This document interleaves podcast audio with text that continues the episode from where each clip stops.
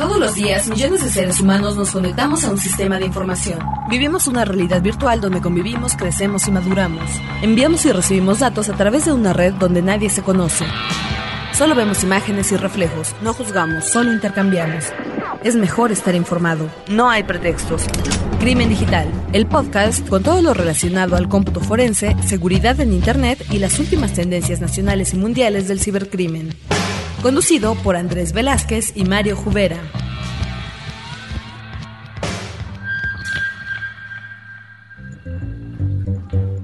Hola, ¿qué tal amigos? Bienvenidos a esta, la sexta emisión de Crimen Digital, el podcast dirigido a todos los temas relacionados a cómputo forense, seguridad en Internet y por supuesto al cibercrimen. Me acompaña Andrés Velázquez. Andrés, ¿cómo estás? ¿Qué tal Mario? Muy contentos otra vez aquí. Aunque ustedes no lo sepan, estamos grabando esto antes de las vacaciones de Semana Santa. Así es. Hay que decir la verdad, ¿no? Y bueno, aquí Mario en unas fachas bastante vacacioneras.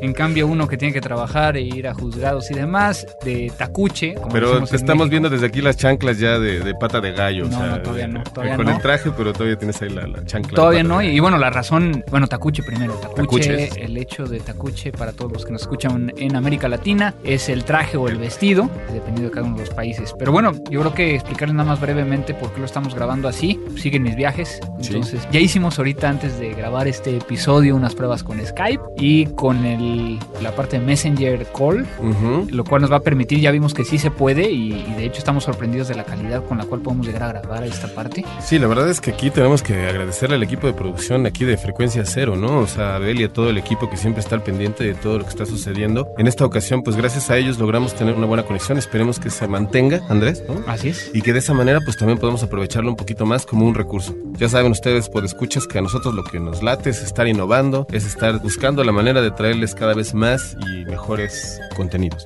Exactamente, y bueno, mantenerles aquí en comunicación, esperamos todos sus correos, sus tweets. Y todo, yo creo que hay que recordarles cuáles son los Sí, medios claro. de comunicación, ¿no? Tenemos por un lado el correo electrónico del programa, que es contacto arroba crimendigital.com. Ahí es donde nos va a llegar el correo electrónico, podremos llegar a, a contestarles. También por el otro lado, si quieren mandarnos comunicaciones personales, que no es la idea, sino que lo hagan al programa, Sí, que lo hagan al Eh, programa, porque si no después eh, no sabemos qué chismes pueden tener directamente ahí con Andrés y nos gustaría que todos este, nos enteráramos por lo menos. Pero bueno, si quieren una consulta más personalizada es andres.crimendigital.com Com y mario arroba crimendigital.com y nuestros twitters que son arroba cibercrimen. y arroba jubera. Y estamos estrenando. estamos estrenando? que estamos Tenemos estrenando? buzón de voz Ah, cierto. para todos ustedes. Es- es- Tenemos eh, ahora el 01800 087 2423. La traducción dice 01800 087 2423. Todo esto desde, desde la ciudad, de, bueno, desde México, Así ¿no? es. Eh, eh, para nuestros amigos que están fuera de México, mejor envíenos un correo electrónico. Sí, claro, claro. Y bueno, a través de esta herramienta, lo único que ustedes dicen, dejan un mensaje con el nombre del programa que se están dirigiendo y nos lo van a hacer llegar. Entonces, pues bueno, se amplía más la oferta, ¿no? Así es, así es, todo gracias a Frecuencia Cero. Así es. Entonces, Brought you pues, yo creo que iniciamos con este, este episodio que trae muy buenas noticias. Muy buena onda. Lo nuevo. Y vamos a empezar con la primera noticia que traigo ahora para contarles y compartirla con ustedes, que es precisamente algo que, que ha estado pasando alrededor de un hacker y de una, eh, digamos que la resultante de la investigación y de, de procesar al hacker, Sí, sí. que estamos hablando de 20 años de prisión, ¿no?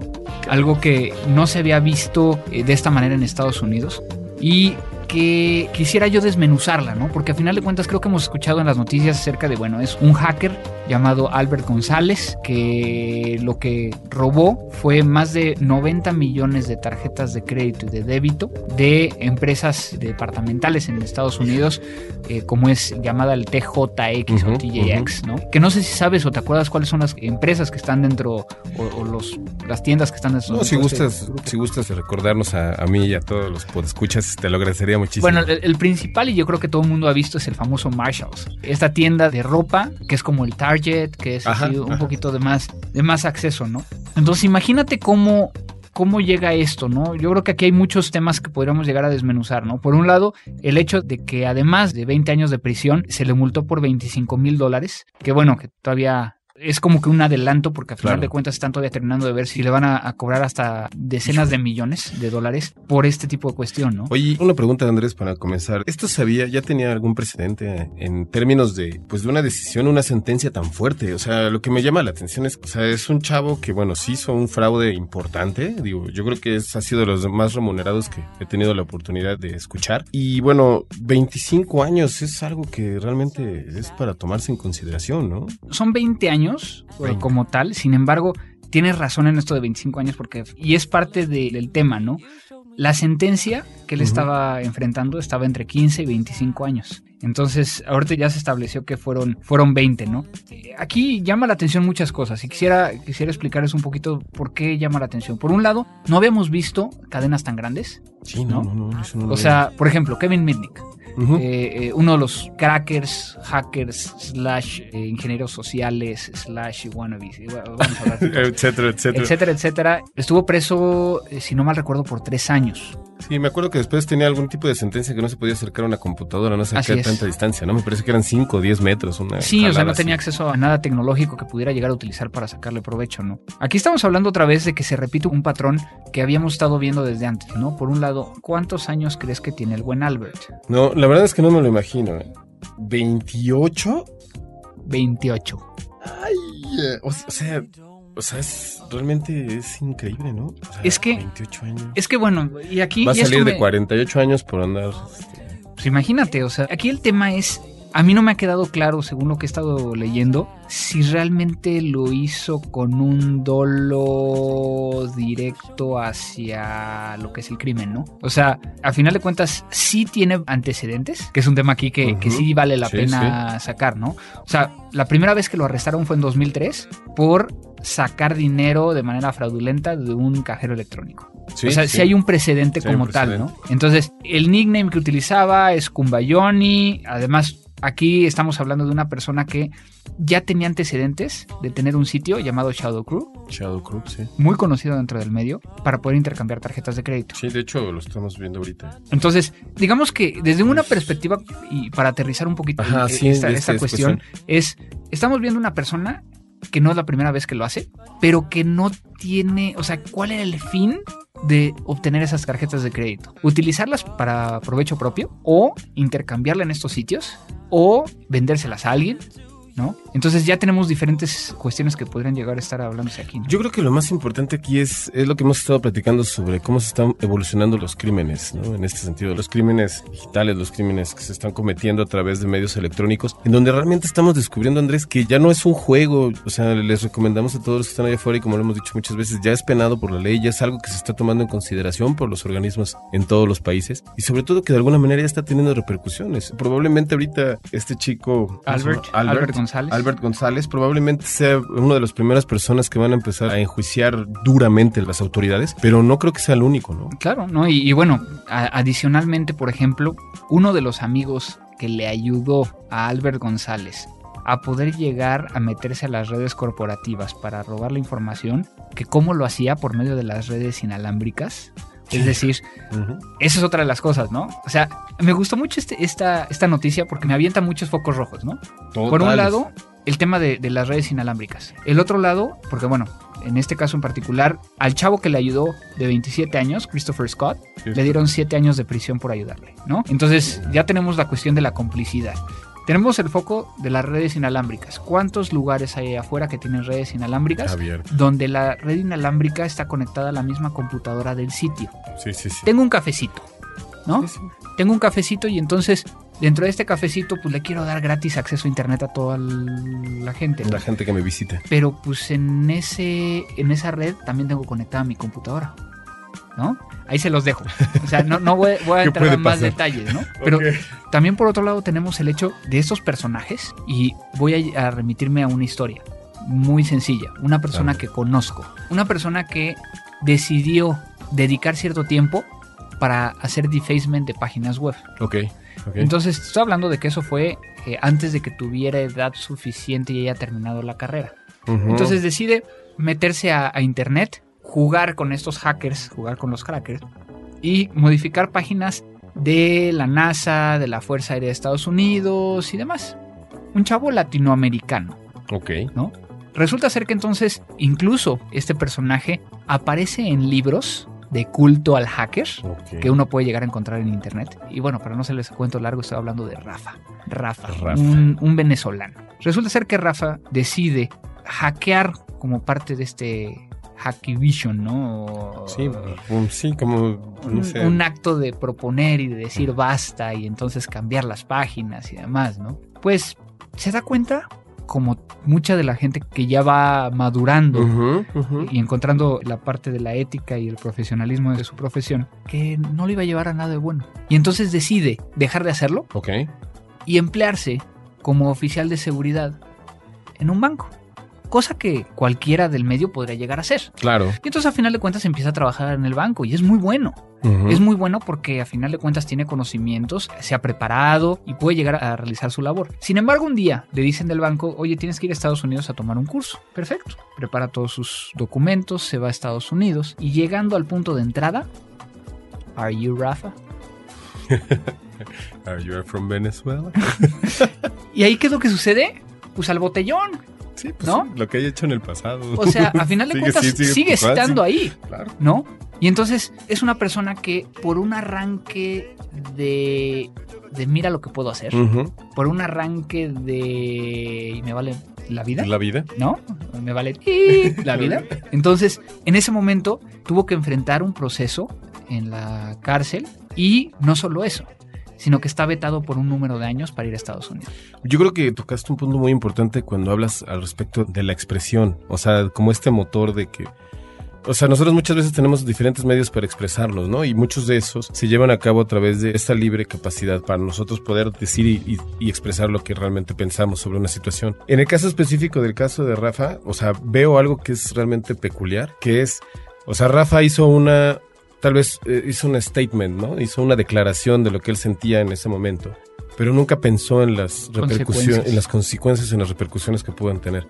Recuerden esto todas las personas que andamos allá afuera, porque el poder que tenemos de manipular la tecnología no necesariamente significa que no genere repercusiones en nuestra vida y sobre todo que va a quedar borrado. Exacto. O sea, siempre queda un precedente, ¿no? Seguro. Y, y es por ello que muchas veces cuando platicamos con los chavos es, es de sí, eh, traten de hackear, traten de aprender, traten de hacer ciertas cosas, pero háganlo en un ambiente controlado, no lo hagan a diestra y a siniestra, tengan cuidado de cómo lo hacen. O sea, hay tantos elementos que tienen que considerar. Acuérdense que si un menor comete un delito, sigue siendo un delito. Y seguirá siendo un delito, ¿no? Eso es lo más importante. Exacto. Entonces, yo creo que aquí, para redondear y cerrar esto, tenemos que estar hablando de, bueno, estamos hablando de dos personas en Estados Unidos con un castigo ejemplar que en el caso de, de por ejemplo, Scott, el ayudante, se dice que pasó horas tratando de obtener las tarjetas de crédito, incluso eh, vía una VPN, o sea, te ponen aquí hasta las cosas exactas de cómo, cómo lo fueron haciendo. Qué grueso. ¿no? Y sabes que es lo más cañón y que digo, con esto yo creo que terminaría. Se hizo una operación encubierta para poder atraparlos. Ok. Y la operación se llamaba Operation Firewall. Alright. Entonces, eh, Cuidado con los firewalls. cuidado con eso. Sí, claro. Y para que tengan una idea, la operación terminó en 2004. Es ahora cuando se ven las consecuencias. Hacker era como llamaban a una comunidad de programadores entusiastas y diseñadores de sistemas en los años 60 en los laboratorios de inteligencia artificial del MIT en Estados Unidos. Pues Andrés, precisamente yo creo que hoy venimos con la espada muy, muy desenvainada. Yo creo que esto de las vacaciones nos tiene muy estresados o algo así. Fíjate que yo me encontré una nota que es muy interesante, no nada más por el hecho de la información que se maneja, sino porque tengo algunas preguntas que me gustaría hacerte al respecto de este anuncio. Y también, bueno, de alguna manera aprovechar para sacar estos puntos álgidos y comentarlos y sobre todo que también nuestros podescuchas de Crimen Digital nos den sus comentarios, ¿no? Y nos digan qué opinan.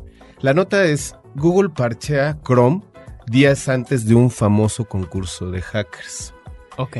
La importancia de este evento es, eh, se llama PWN 20WN. Es como Power 20 o 21, una cosa así. Es eh, precisamente les dan un cierto tiempo para que puedan llegar a hackear, ¿no?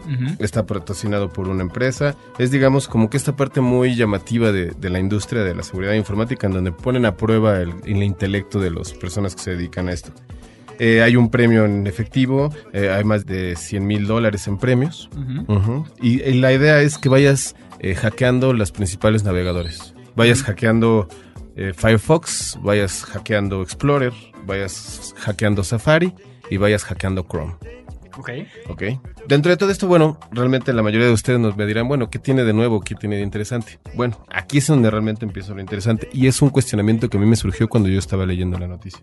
Es, ¿realmente podemos confiar en los resultados que salgan de este tipo de eventos? ¿O es única y exclusivamente para hacer un show off y darle en la torre a las marcas? ¿Qué ojete eres? A ver, A ver. Punto número Yo me uno. quedé viendo así. quiero que quede constancia de que me estuvo ocultando la nota que iba a dar el día de hoy para que contestara con la neta. sí, sí, sí. Y bueno, voy a contestar con la neta. Yo creo que, que cuando estamos hablando nosotros de, de que alguien prueba una tecnología, va a depender quién esté atrás de cómo lo prueba. Ok.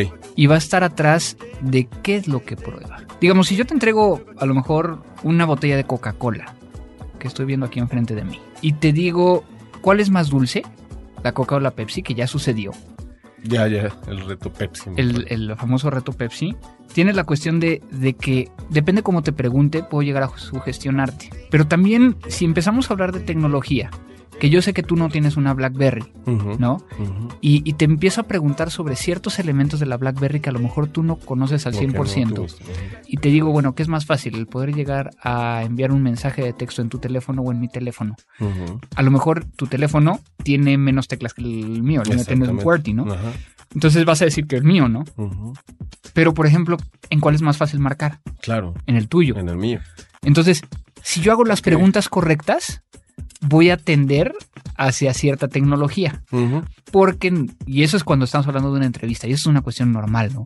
Cuando lo empezamos a llevar a, a comparar dos tipos de tecnología, o por ejemplo en este caso el concurso, ¿cuál es el fin del concurso? El fin del concurso es determinar que Chrome es el más seguro. ¿No? Exactamente. Por lo tanto, el hecho de que hayan, o sea, punto número uno, están más preocupados por encontrar las vulnerabilidades de los otros, Exactamente. ¿no? Ese es, eso es. Yo creo que es el punto más, más Sí, fuerte. Están más preocupados de encontrar las vulnerabilidades de los otros. Y normalmente cuando vas a hacer un concurso, tú te preparas para que el menos fregado seas tú, Claro. ¿no? Entonces, en este caso, por alguna razón, encontraron unas vulnerabilidades que alcanzaron a parchar antes. Fíjate- ¿Es válido o no es válido? Esa yo creo que es, el la, la pregunta, ¿no? Eso es una de las preguntas, pero también quiero comentarte, Andrés, que el concurso, mira, el, concurso se llama Pwn to Own. Así se llama. Exactamente. Exacto. Ya ahorita ya lo, ya lo tuvimos oportunidad de leer bien. Y a ver, explícanos qué es. O sea, en realidad, mira, eh, es un concurso que se organiza en Canadá. La empresa que les encarga de realizarlo se llama Tipping Point. Sí. Eh, en realidad. ¿Y usted el- sabe quién es Tipping Point? es- Es parte de Tricom. Sí, sí, es cierto, ya me acordé. Es parte de Tricom. Sí. ¿Y qué hace? Un IDP, IDS, ID Sniffing, ID lo que quieran, ¿no? Que ahí, bueno, paréntesis, yo no creo realmente en ese tipo de tecnologías. Ok, Eh, es algo interesante. ¿Por qué? Porque nunca he visto una bien configurada. O sea, es muy difícil el poder llegar a, a- a ver eh, ese tipo de cuestiones, ¿no? Digo, no digo que sean malas, ¿no? Sino que yo creo que volvemos al factor de que si no tienes a alguien que lo pueda llegar a configurar atrás de él, pues va a ser muy difícil de que Oye, y aparte, ¿no? ¿no crees que están utilizando, eh, en este caso, a todas las regiones de geeks y de, de todos nuestros amigos de geeks, hackers, este, freaks, etcétera, etcétera, etcétera? ¿No crees que lo están utilizando para el beneficio propio de las organizaciones sin darse cuenta? Pero está bien. ¿Sí consideras que está bien? O sea, yo digo que está bien. Lo que pasa es que yo creo que la mayoría de las personas que participan en este tipo de eventos lo hacen más por la cuestión del desafío del intelecto, ¿no? Y por eso, aquí yo te lo diría de, de otra forma. O sea, por ejemplo, yo creo que está muy bien porque a final de cuentas, si yo ubico un chavito que tiene muchas capacidades, Ya lo puedes empezar Venga a pa' acá. reclutar, Claro. entonces lo recluto para poder llegar a utilizarlo dentro de mi equipo, ¿no? Entonces, creo que sí hay, hay ciertos beneficios y lo voy a llevar a, por ejemplo, una página que estaba viendo yo el otro día, ¿no? Es una página donde es un concurso. Para crear eh, logos. Ok. Imagínate que tú abres una empresa, ¿no? Y, y lo que quieres es un logo para esa empresa. Entonces tú explicas de qué es la empresa, explicas qué colores te gustan, explicas todo este relajo y se abre un concurso. Tú estás dispuesto a pagarle al número uno, al que más te haya gustado, 250 dólares. Y entonces tienes un grupo de diseñadores que se dedican a tratar de ganar el concurso. Ok. Fíjate cómo hay beneficio Sí, es- para ambos lados. Es ¿no? como ponerlo al mejor postor, pero de- digamos de ambas partes, ¿no? Claro, claro, porque entonces hay un beneficio económico para quien lo realiza y por el otro lado, pues yo me quedo con la titularidad del logo, ¿no? Es exactamente lo mismo, o yo, lo- yo pensaría que es lo mismo, ¿no? Si yo hiciera un concurso de, de forense, que es algo que estamos planeando Estamos- con, sí, sí, con una universidad, Con una cierta Eh, universidad. Pues yo lo que espero sacar de ahí es por lo menos uno, dos o tres personas para traerme a mi equipo, ¿no? Porque ahí ya me van a... O sea, es mucho más fácil para mí, como empresario, el poder llegar a, a ver las capacidades técnicas de la persona. Sí, no, lo que pasa es que, mira, es como encontrar las, en este caso, las cuestiones, digamos, las personas que tengan el talento, ¿no? Que tú estás buscando. Claro. Pero yo creo que existe algo muy importante. Las personas que estén en este tipo de concursos deben de saber cuál es el potencial de realizarlos. Y creo que este foro puede ir muy de acuerdo con lo que estábamos platicando hace un momento de- del chavo que de este hacker que este que está condenado por 20 años, en donde realmente lo haces en el foro y en el lugar adecuado, ¿no? Claro. En donde realmente tiene un beneficio y en donde realmente el objetivo es que juntos encontremos al final, ¿qué es lo importante? Generar conocimiento, distribuirlo. Tal vez en este caso un poco más sesgado a una marca u otra. En este caso siempre va a existir, ¿no? Por eso es algo que yo siempre he dicho. Eh, Muchas veces eh, te dicen en los estudios que las computadoras van a subir según HP. Las computadoras van a subir, este, la mejor marca es IBM, la mejor marca es, este, no sé, Toshiba, la mejor marca es etcétera, etcétera, etcétera. En este caso, yo creo que este tipo de concursos son muy buenos para que los fabricantes tengan más oportunidad de, de protegerse, pero sobre todo para las personas que están concursando, que se den cuenta de que puede ser un lugar en donde pueden ver sus cualidades y talentos, ¿no? Claro, claro, y tenemos, o sea, hay tanto que se puede llegar a hablar de este tema porque al final de cuentas tú tienes a un hacker o un cracker. ¿Qué motiva a un hacker o un cracker? El reconocimiento como tal, el dinero, ¿no? Y en este caso bien encaminado puede llegar a ser muy interesante para ambas partes. Claro. En el caso particular de este concurso, ¿no? Esto es una reflexión que ahorita estaba yo haciendo mientras estabas hablando, que es quién mantiene el control de Internet en cuestión de seguridad. Realmente no son las empresas, No. Son los mismos internautas hackers que lo que están buscando es tratar de, de arreglarlo, ¿no? Entonces, ahora, aquí hay que tener mucho cuidado. O sea, si yo soy un hacker que me meto a un sitio de internet de la Bolsa Mexicana de Valores para después enviarle los resultados del hackeo que hice, eso no es ético, ¿sí? Pero si yo bajo un software ¿no? Y que empiezo a estresar ese software en mi máquina para encontrar las fallas, para poder llegar a decir, eh, ¿sabes qué? Podrían llegar a mejorarlo en esto. Y después contacto a los fabricantes para decirle, mira, esta es la forma en cómo se podría llegar a resolver. Es muy diferente. ¿no? En uno, sí estás violentando completamente la ley. En muchos de los países, ¿no? De América Latina. Y no es un juego, ¿eh? No es un No, juego. no, o sea, juego. puede llegar a ser Yo lo platicaste ahorita en el segmento pasado y, y la verdad es que muchas veces los chavos como que lo toman como una especie de reto de juego que se va a borrar y que no va a suceder nada. Es como de repente decir, mira, estoy en la página del Pentágono y te ríes y, y sales a festejar con tus cuates. O sea, eso genera, al final es un delito como tú Claro. dices, y cada vez va a ser más penado. ¿no? Pues te puedo decir entonces la otra historia, ¿no? Me ha tocado casos de secuestro donde hemos podido llegar a ayudar a la autoridad y terminando nos vamos con todos los involucrados, desde de la gente a veces de las telefónicas, pasando por los agentes, pasando por la gente que apoyó en algo, a festejar. O sea, e- ese es el otro lado. O sea, también puedes llegar a hacerlo del otro lado. Claro, o sea, está al otro lado, ¿no? ¿Por qué? ¿Por Sí. tiene que ser lo Entonces, lo que haces es, si tienes ciertos conocimientos y cierta capacidad de poder llegar a, a apoyar de alguna manera, pues qué mejor que, que ayudándolo para el bien, ¿no? Claro.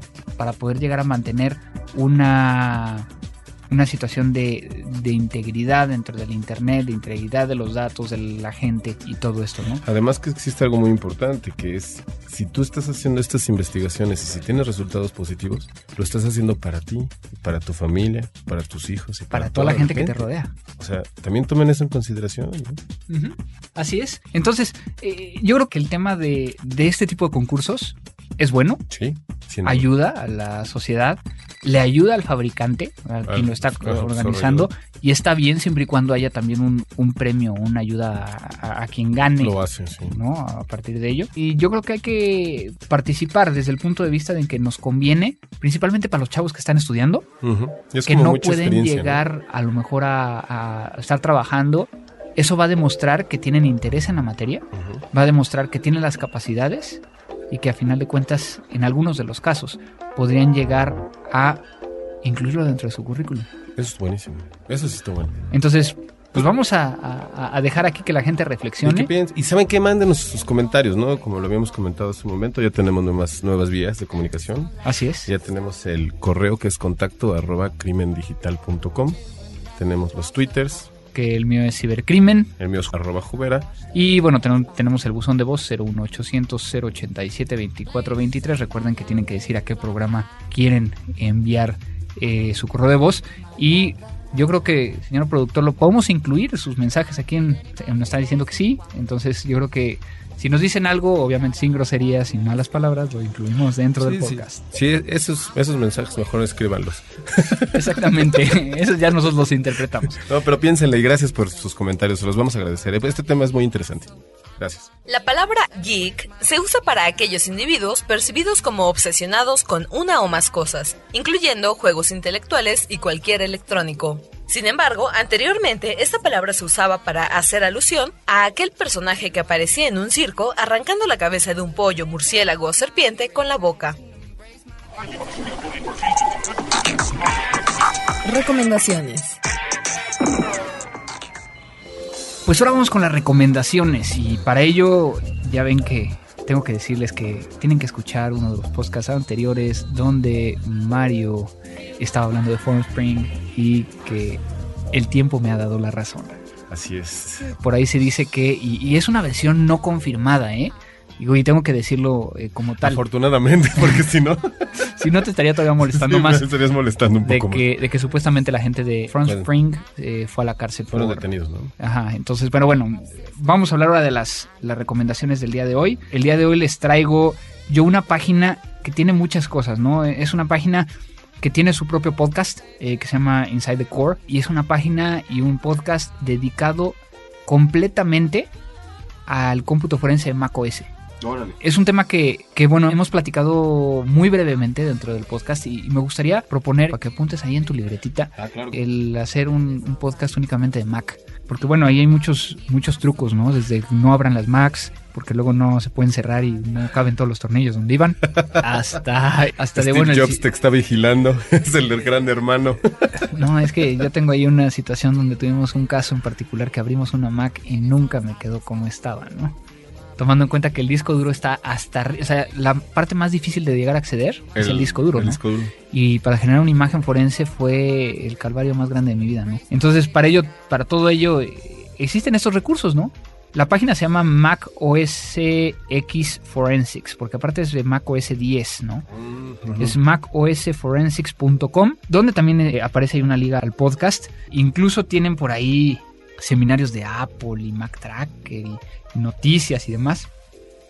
Donde cabe mencionar que tienen, por ejemplo, cómo hacer un análisis de Mac, cómo funciona el HFS, que es el sistema de archivos del, de eh, OS, cómo funcionan los playlists, que me es difícil explicarlo todo en tan poquito tiempo. Pero sabes que sí estaría bueno, ¿no? sí estaría bueno platicarlo después, eh, precisamente ahorita viendo la página, hay muchas cuestiones que podemos eh, retomar. Digo, tal vez no nada más platicar de este sitio, sino también de algunos otros. Pero también bueno de que nos platiques un poco un poquito más de tu experiencia también haciendo el análisis a los, a Claro. los Macs, ¿no? Porque O sea, algo, algo tan sencillo y, y eso sí lo puedo explicar muy rápido, que por ejemplo, los ya ves que para poder llegar a instalar en una Mac, simplemente lo arrastras, ¿no? Sí, no. no. Ah, Lo arrastras a, a aplicaciones. Bueno, ese, eso que tú arrastras no es la aplicación, es un folder. Y adentro trae toda la información. Por eso Oh, cuando tú oh. desinstalas, simplemente agarras esa aplicación y la mandas a la basurero. A la bandeja de reciclaje o la Ujú, bandeja o lo que sea. Entonces, eso podemos hablar en otro podcast, ¿sale? Sí, no, está muy interesante. De hecho, ahorita estoy viendo aquí algunas, eh, bueno, algunas actividades que realiza. Vemos que también tiene cursos, tiene seminarios, tiene Mac Tracker, etcétera, etcétera. La verdad es que está muy bien. El lenguaje está bastante cordial. Aunque Este, me imagino que ya cuando ya se si te pone un empiezas a poco más meter de cómo funciona el disk arbitration para poder llegar a montar los discos, que ya te metes en broncas. Pero por eso, miren, andrés arroba crimendigital.com. Ahí puede. a, mí, a mí ese tipo de preguntas no, no me las hagan porque la- mi respuesta no va a ser muy atinada. Wikipedia todavía no lo puede, no lo sabe todo. Está bien, está bien. Bueno, pues, No, está padrísimo, Esa es, ¿eh? esa es mi recomendación. ¿Tú qué nos traes? Pues mira, Andrés, precisamente en este mundo de, de las aplicaciones para usuario final y sobre todo que también ahorita que estamos este, pues tan cerca de todo lo que está sucediendo al respecto con Twitter, el- la, la penetración que ha tenido esta nueva herramienta de microblogueo, este ha sido increíble. Yo les traigo una aplicación que estuve en- eh, utilizando durante una semana precisamente para probarla y que no tuviera los problemas que he tenido al momento de recomendarles otro tipo de sitios, ¿verdad? Esta es una aplicación que se llama Tweet Tools. Es una aplicación brasileña. Ah. Ay, sí, así es. Y la verdad es que tiene como fin ofrecerte alguna de las, bueno, de las herramientas que nosotros siempre habíamos pensado y que nos había gustado que tuviera Twitter y que bueno, no lo podemos hacer. Tenemos, eh, podemos mandar mensajes directos masivos, o sea, DMs directos a todos los. A todos Meu los- Deus. Podemos mandar, podemos utilizar a un, este, los seguidores de, un, de uno de tus amigos para nosotros pues, también hacernos su seguidor, o sea, followers. Todo es una herramienta de followers. Podemos hacer a través de un tópico, por ejemplo, ponerle radio o rock y podemos hacernos seguidores o followers de todas las personas que tienen ese, ese topic o ese hashtag. Podemos utilizar también, bueno, en este caso también los seguidores de tus seguidores. Eh, nosotros nos podemos hacer seguidores de tus seguidores. O sea, ¿Cómo? A ver, Ajá. otra vez esa de parte sí, no la sí. entendí. A ver, lo que, lo que dice es que aparte está en portugués. Entonces, les recomiendo que utilicen la traducción que está este, dando Chrome ahorita. Porque Y sí, también hace una traducción la barra de investigación temática. de Matica, gracias, sí. Que ese no la pude instalar en Chrome todavía, pero estamos trabajando para que sí suceda. En realidad lo que hace es que todos tus seguidores, Andrés, en este caso, yo los puedo, yo puedo ingresar a estos y Es- jalarlos hacia mí. Es el que dice más follow followers. Más follow followers. Esta herramienta serve para vos seguir, follow o seguidores seguidores de un determinado perfil, perfil, a atender. Ok, Así es. ok, ok, ya. Ya, Ya, ya más o entendí. Ok, O sea, entonces es como la idea de tener un, un número de herramientas que te ayudan a incrementar tus seguidores, a incrementar a las personas que sigues. ajá. Y aparte, bueno, de tener herramientas como esta cuestión de mandar directos, mensajes directos, etcétera, Me etcétera. parece perfecto. ¿Ya puedo opinar yo? Adelante. A ver, venga. Adelante. Punto número uno. Este, me acaba de mandar un mensaje vía Twitter, eh, Aprendiz33, que dice, échenle ganas, la neta está muy chido el podcast. Ahí me mandan un saludo para tener tres segundos de fama. O sea, ahí están tus tres segundos. Eh, Faltan como un mes para que lo escuches, pero ahí Sí, están. pero bueno, regresando al Tweet Tools, me llama la atención porque según lo que estoy viendo, creo que está, o sea, es una página más que una, Sí, una herramienta una y desde página. ahí manda, manda a llamar ciertos eh, batches, ¿no? Batch. Como, como tal, me llama la atención que a final de cuentas saben ustedes que, que de cada 10 hackers se dice que 7 son brasileños, ¿no? Entonces, eh, tienen muy buenas capacidades cuando quieren hacer herramientas como estas que son muy interesantes y que pueden servir para el bien. Sin embargo, también hay que tener mucho cuidado cuando tengamos estas herramientas porque puede ser algo que robe nuestras contraseñas, ¿no? Mm, ok. Yo no pondré mi contraseña aquí. Ok. ¿no? O sea, eso sí yo no lo haría. Sin embargo, por ejemplo, me llama mucho la atención que todo esto es algo que ya hace TweetAdder. Tweet other. Sin embargo, cobran. Entonces, esto puede ser muy interesante de, de cómo, cómo podríamos llegar a, a utilizarlo, ¿no? Eh, yo ahorita, ahorita que empezaste a hablar de él, empecé a, a darle vueltas y me llama mucho la atención. Está muy interesante, ¿eh? Y, y yo creo que lo voy a seguir usando. En realidad yo creo que también de este tipo de sitios se han generado muchos, este, incluso también Toffer, uno que ya hemos platicado anteriormente, este, son, son herramientas, bueno, son como sitios en donde te ofrecen servicios que tal vez ayudan a profesionalizar un poco más lo que pasa con, con lo que está pasando con, con las herramientas en Internet, ¿no? Entonces, bueno, yo les los motivo a que lo escuchen, digo a que lo vean, a que lo escuchen, a que escuchen el crimen digital, por supuesto que sí, y sobre todo también que lo vean y realmente, como dices Andrés, hay que tener mucho cuidado, ¿no? Nada más por la cuestión de los Y- brasileños y- que... Y yo creo que, bueno, no nada más con los brasileños, ¿no? Con todas las aplicaciones, no coloquen su contraseña si, si se los pide, porque eso puede llegar a, a obtenerla y a, a hacer mal uso de ello, ¿no? Entonces, Colóquenla y después cámbienla. bueno, está bien. Con esto terminamos esta emisión de Crimen Digital. Queremos agradecerles a todos por habernos escuchado. Recuerden que tenemos vías de comunicación que son... Así es, tenemos el correo que es contacto arroba crimendigital.com nuestros twitters que es eh, arroba cibercrimen. Eh, arroba jubera. Y también tenemos el buzón de voz. Si lo hacen desde México, marcan 01800 087 2423. Sin costo sin para costo. toda la República Mexicana. Y simplemente dejen su mensaje diciendo para qué programa es o si quieren hacernos alguna pregunta y posiblemente los pongamos también dentro del programa. Entonces, pues yo creo que ya terminamos por hoy. Vámonos de vacaciones. Recuerden, eso estuvo grabado antes de las vacaciones de Semana Santa y eh, muy posiblemente la próxima emisión sea eh, me encuentre yo directamente desde Argentina. ¿Viste? Entonces, eh, igual bueno, hacemos una conexión desde allá. un quilombo. Buenísimo. Y exactamente. Ah, pues muchísimas gracias, Andrés. No, este... al contrario, Mario, muchas gracias por tu tiempo. Muchas gracias, gracias a, a, Abel, a Paulina, producción. la parte de producción, controles y demás. Y gracias, muchas gracias a frecuenciacero.com.mx por permitirnos estar aquí. Y pues con esto terminamos. Muchísimas gracias Andrés, de nueva cuenta y bueno, nos vemos en la próxima ocasión. ¿Y esto fue? Crimen Digital. Crimen Digital, el podcast con todo lo relacionado al cómputo forense, seguridad en Internet y las últimas tendencias nacionales y mundiales del cibercrimen. Conducido por Andrés Velázquez y Mario Jubera.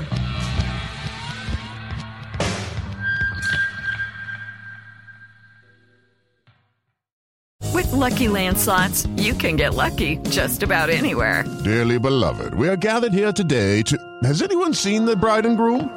Sorry, sorry, we're here. We were getting lucky in the limo and we lost track of time. No, Lucky Land Casino, with cash prizes that add up quicker than a guest registry.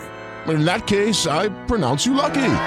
Play for free at LuckyLandSlots.com. Daily bonuses are waiting. No purchase necessary. Void where prohibited by law. 18 plus. Terms and conditions apply. See website for details.